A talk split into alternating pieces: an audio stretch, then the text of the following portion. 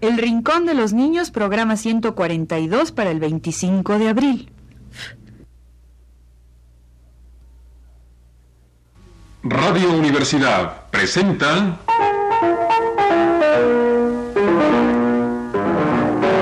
El Rincón de los Niños, un programa de Rocío Sanz.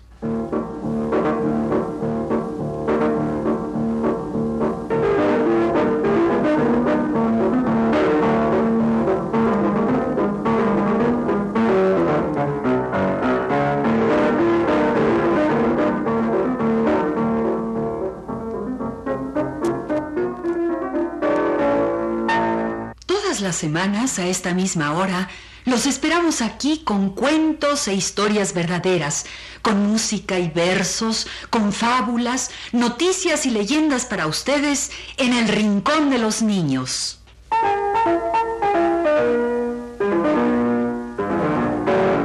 ¡Tan, tararán! ¡Hay que vestirse!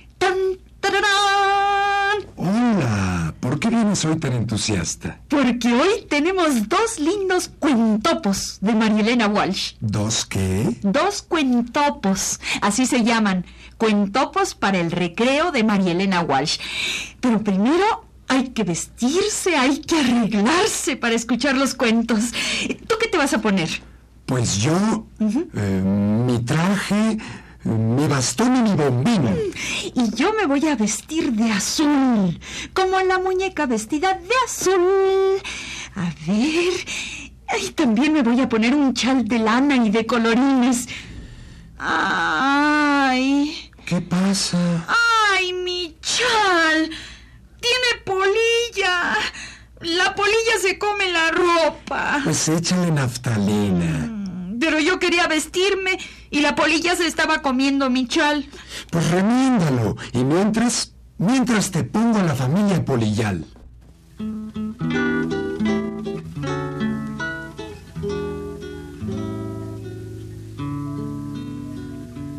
La polilla come lana de la noche a la mañana. Muerde y come, come y muerde, lana roja, lana verde. Sentadita en el ropero, con su plato y su babero. Come lana de color, con cuchillo y tenedor. Sus hijitos comilones tienen cuna de botones. Su marido, don Polillo, balconea en un bolsillo. De repente se avecina la señora Naftalina. Muy oronda la verán, toda envuelta en celofán la familia policial la espía por un ojal y le apunta con la aguja a la naftalina bruja. Pero don Polillo ordena, no la maten, me da pena. Vámonos a otros roperos a llenarlos de agujeros y se van todos de viaje con muchísimo equipaje. Las hilachas de una blusa y un paquete de pelusa. Ahora sí, ya remendaste el chal que te comió la polilla. Ahora ya puedes vestirte para escuchar los cuentos. Pues me voy a vestir con otra canción de María Elena Walsh. Ya sé, la canción para vestirse, porque al levantarse dijo la rana.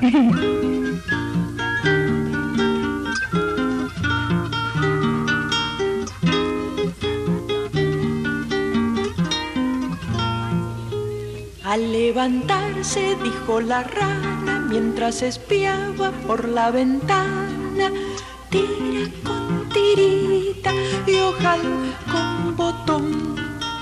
Un pajarito que está en la cama busca el zapato bajo la rama, tira con tirita y ojal con botón. Un padiguero, cuatro ratones y se quitaron los camisones. Tira con tirita y ojalá con botón. No halló mi flauta, protestó el grillo y la tenía en el bolsillo. Tira con tirita y ojalá con botón. Una gallina muerta de risa se pone el gorro y la camisa, tira con tirita y ojalá con botón. Medio dormido, dice el morrongo, cuando madrugo siempre rezongo, tira con tirita y ojalá con botón. Y el sapo dice que disparate desayunarse con chocolate, tira con tirita y ojalá con botón. Tira con tirita y ojalá con botón. Bueno, ya nos vestimos todos con la canción para vestirse de María Elena Walsh. Ahora a escuchar cuentos. Cuentopos para el recreo, que así se llaman. Cuentopos de María Elena Walsh. Primero un lindo cuento que se llama El país de la geometría. Había una vez un amplio país blanco de papel. El rey de este país era el compás. ¿Por qué no? El compás. Aquí viene caminando con sus dos patitas flacas. Una pincha y la otra no.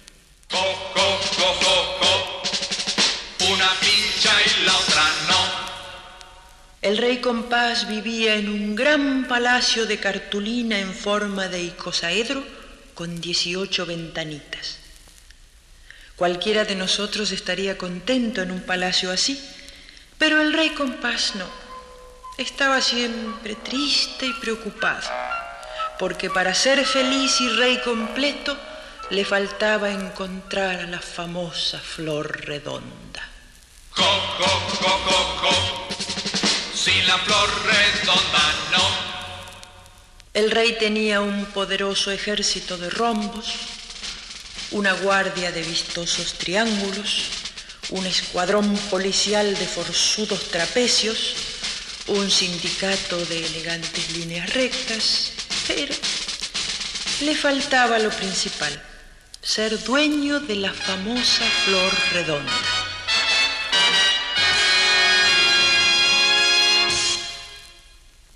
El rey había plantado dos verticales paralelas en el patio que le servían de atalaya. Las paralelas crecían, crecían, crecían. Muchas veces el rey trepaba a ellas para otear el horizonte y ver si alguien le traía la flor, pero no. Había mandado cientos de expediciones en su búsqueda y nadie había podido encontrarla.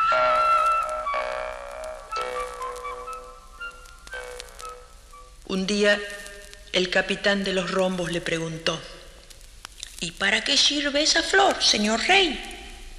Tonto, retonto, tronó el rey. Solamente los tontos retontos preguntan para qué sirve una flor.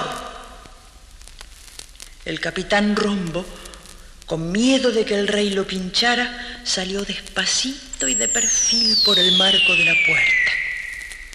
Otro día el comandante de los triángulos le preguntó, Hemos recorrido todos los ángulos de la comarca sin encontrarla, señor rey. Casi creemos que no existe.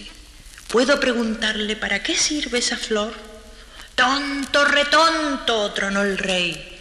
Solamente los tontos retontos preguntan para qué sirve una flor. El comandante de los triángulos, temeroso de que el rey lo pinchara, salió despacito y de perfil por una de las dieciocho ventanas de palacio.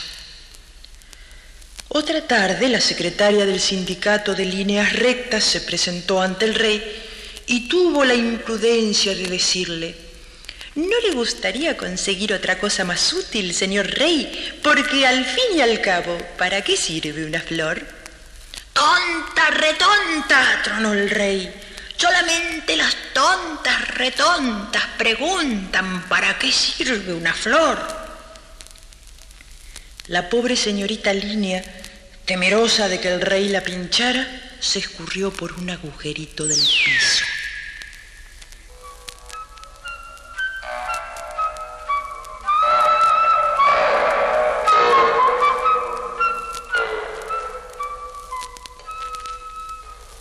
Poco después llegaron los trapecios, maltrechos y melancólicos después de una larga expedición.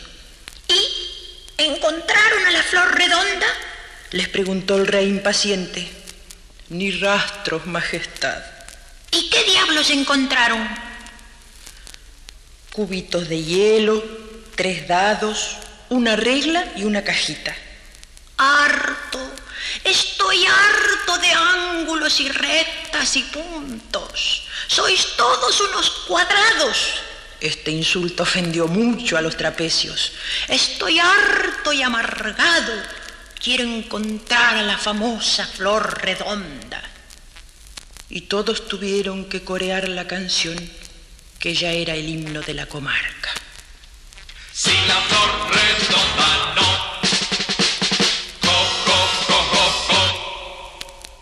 Los súbditos del rey, para distraerlo, decidieron organizar un partido de fútbol. Las tribunas estaban llenas de puntos alborotados. Los rombos desafiaban a los triángulos.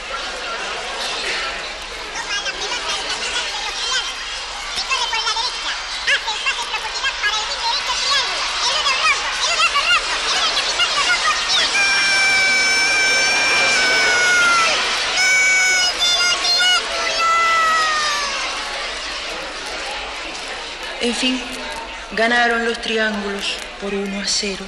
Mérito singular si se tiene en cuenta que la pelota era un cubo. El capitán de los rombos fue a llorar su derrota en un rincón. El comandante de los triángulos, cansado y victorioso, se acercó al rey. ¿Y? ¿Le gustó el partido, Majestad? Baba, dijo el rey distraído, siempre con su idea fija. No perdamos tiempo con partidos. Mañana salimos todos de expedición. Mañana. Pero estamos muy cansados, señor rey. El partido duró siete horas. Usted no sabe cómo cansa jugar con una pelota en forma de cubo. Tonto, retonto. Mañana partimos. A la mañana tempranito el rey pasó revista a sus tropas. Había decidido salir él mismo a la cabeza de la expedición. Rombos, cuadrados, triángulos, trapecios y líneas rectas formaban fila, muertos de sueño y escoltados por unos cuantos puntos enrolados como voluntarios. Allá se van todos en busca de la famosa, misteriosa y caprichosa flor redonda.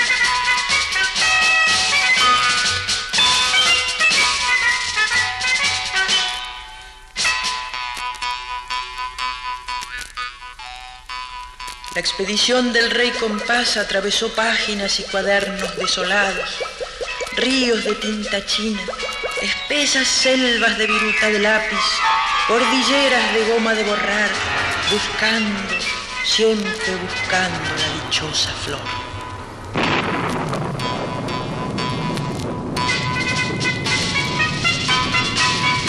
Registraron todos los ángulos, todos los rincones, todos los vericuetos bajo el viento, la lluvia, el granizo y la resolana. Me doy por vencido. Dijo por fin el rey. Quizás ustedes tenían razón y la dichosa flor redonda no exista. Quizás no eran tan retontos como yo pensaba. Volvamos a casita.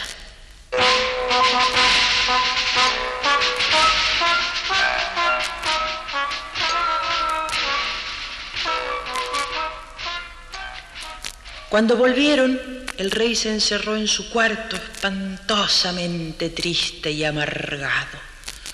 Al rato entró la señora Línea a llevarle la sopita de tiza y se preocupó mucho al verlo tan triste. Señor rey, le dijo para consolarlo, ¿no sabe usted que siempre es mejor cantar y bailar que amargarse? Cuando la señora Línea se hubo deslizado por debajo de la puerta, el rey, que no era sordo a los consejos, dijo, y bueno, probemos.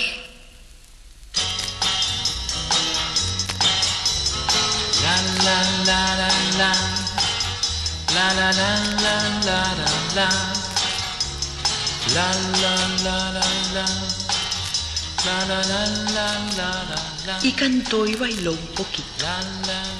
Bailando, bailando, bailando descubrió sorprendido que había dibujado una hermosa flor redonda sobre el piso de su cuarto. Y siguió bailando hasta dibujar flores y más flores redondas que pronto se convirtieron en un jardín. Co, co, co. Y la flor la dibujó.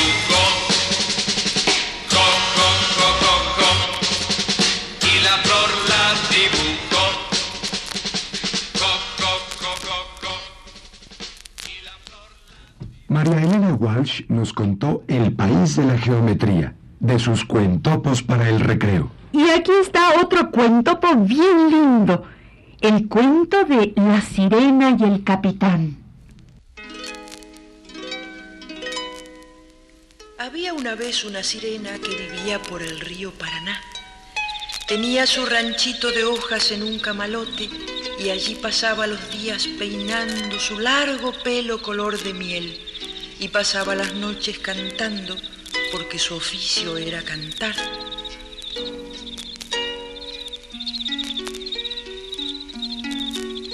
En noches de luna llena por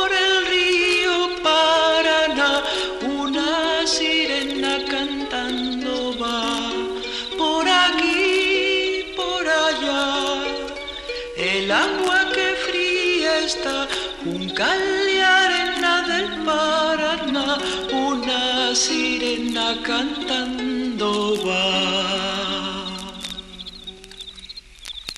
Alaí se llamaba la sirena y como era un poco maga, sabía gobernar su camalote y remontarlo contra la corriente. A veces iba hasta las cataratas del Iguazú para darse una larga ducha fresquita llena de espuma. Después tomaba sol en la orilla y conversaba con los muchos amigos que tenía por el cielo, el agua y la tierra. Ninguno le hacía daño hasta los que parecen más malos, como los caimanes y las víboras, se le acercaban mimosos. A veces toda una hilera de mariposas le sostenía el pelo y los pájaros se juntaban en coro para arrullarle la siesta. Hace muchos años de esto. América todavía era India, no habían llegado los españoles con sus barbas y sus barcos. Las pocas personas que alguna vez habían entrevisto a Alaí creían que era un sueño y corrían a frotarse los ojos con ungüento para espantar la visión de esa hermosa criatura mitad muchacha y mitad pez. Una noche de luna, Alaí se puso a cantar, como de costumbre, y tanto se entretuvo y tan fuerte cantaba, recostada en la orilla lejos de su camalote, que no oyó que por el agua se acercaba un enorme barco con las velas desplegadas. Los hombres del barco también venían cantando.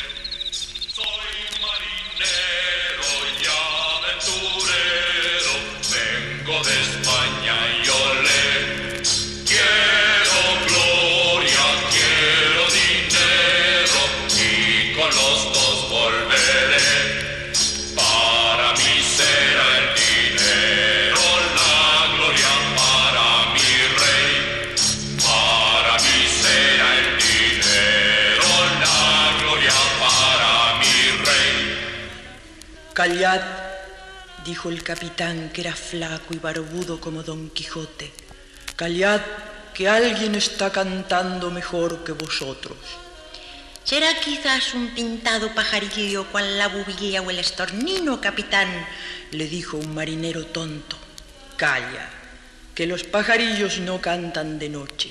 Tirad las anclas. Vamos a tierra, capitán. No, iré yo solo. El barco amarró suavemente muy cerca de Alaí que al ver a los hombres extraños enmudeció y trató de deslizarse hasta su camalote para huir. El capitán saltó a la orilla y la sorprendió. Alaí se quedó quietita, muerta de miedo, mientras fundía la alarma entre todos sus amigos. ¿Quién vive? preguntó el capitán don Gonzalo de Valdepeñas y Villatuerta del Calabacete, que así se llamaba. La sirena no contestó y trató de escapar.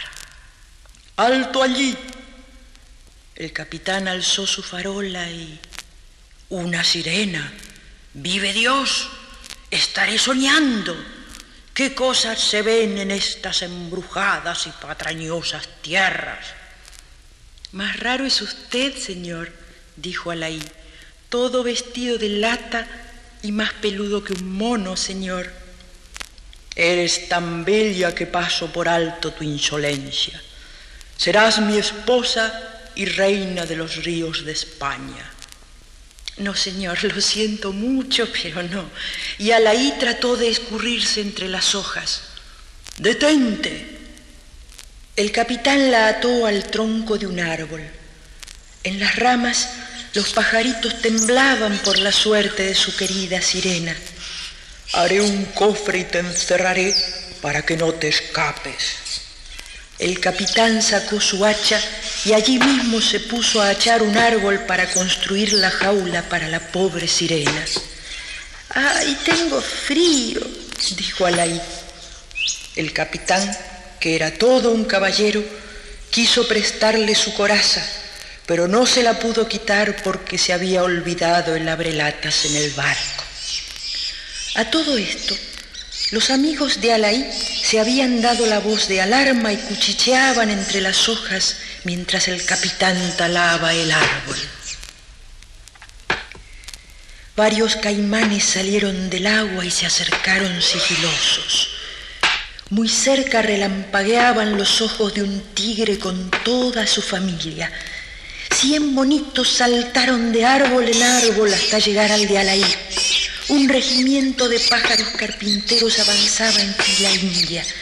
Las mariposas estaban agazapadas entre el follaje. Las tortugas hicieron un puente desde la otra orilla para que los armadillos pudieran cruzar.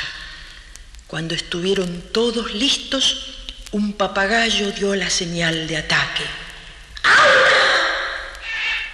Los monitos se descolgaron sobre el capitán chillando y tirándole de las orejas. Los caimanes le pegaron feroces coletazos. Las mariposas revolotearon sobre sus ojos para cegarlo. Dos culebras se le enredaron en los pies para hacerlo tropezar. El tigre, la tigra y los tigrecitos le mostraron uñas y colmillos porque no hacía falta más. Luego llegó el escuadrón blindado de los mosquitos y obligaron al capitán a escapar despavorido y trepar por una escala de cuerda hasta la borda de su barco. Alzad el ancla, levad amarras, izad las velas, huyamos de esta tierra de demonios. Mientras el barco soltaba amarras, los pájaros carpinteros terminaron el trabajo picoteando las cuerdas hasta liberar a la pobre Alaí. Gracias amigos, Gracias por este regalo, el más hermoso para mí, la libertad. Amanecía cuando la sirena volvió a su camalote, escoltada por cielo y tierra de todos sus amigos. Allá, muy lejos, se iba el barco de los hombres extraños. Alaí tomó el rumbo contrario en su camalote y se alejó río arriba hasta Paitití, el país de la leyenda, donde sigue viviendo libre y cantando siempre para quien sepa oírla.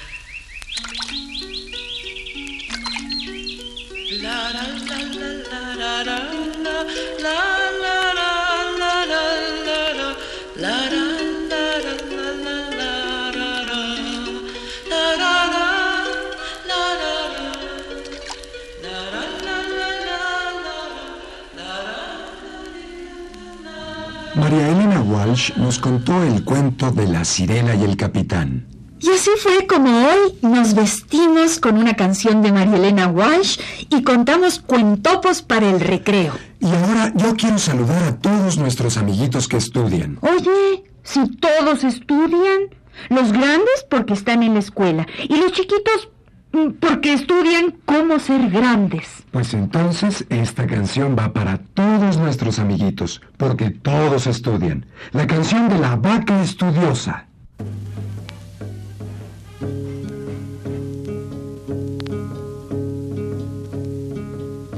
Había una vez una vaca en la quebrada de Humahuaca. Como era muy vieja, muy vieja, estaba sorda de una oreja.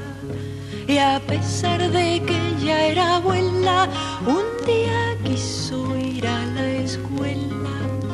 Se puso unos zapatos rojos, guantes de tul y un par de anteojos.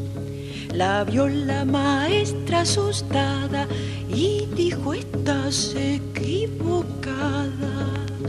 Y la vaca le respondió, porque no puedo estudiar yo. La vaca vestida de blanco se acomodó en el primer banco. Los chicos tirábamos tiza y nos moríamos de risa. La gente se fue muy curiosa a ver a la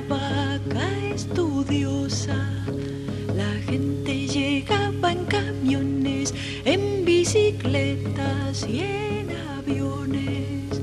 Y como el bochinche aumentaba, en la escuela nadie estudiaba. La vaca de pie en un rincón rumiaba sola la lección.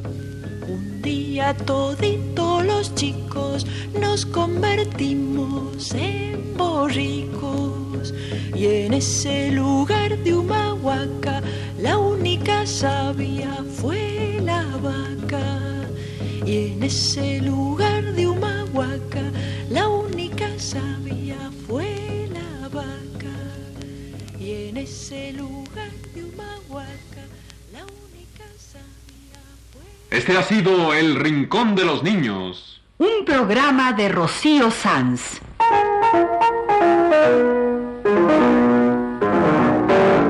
Asistente de producción, Leonardo Velázquez.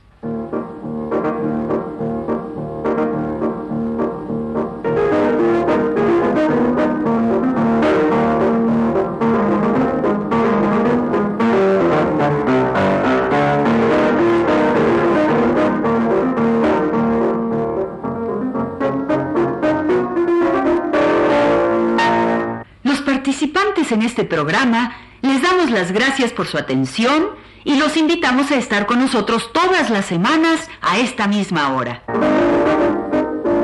Realización técnica Jorge Castro y las voces de Ana Ofelia Murguía y Enrique Velasco.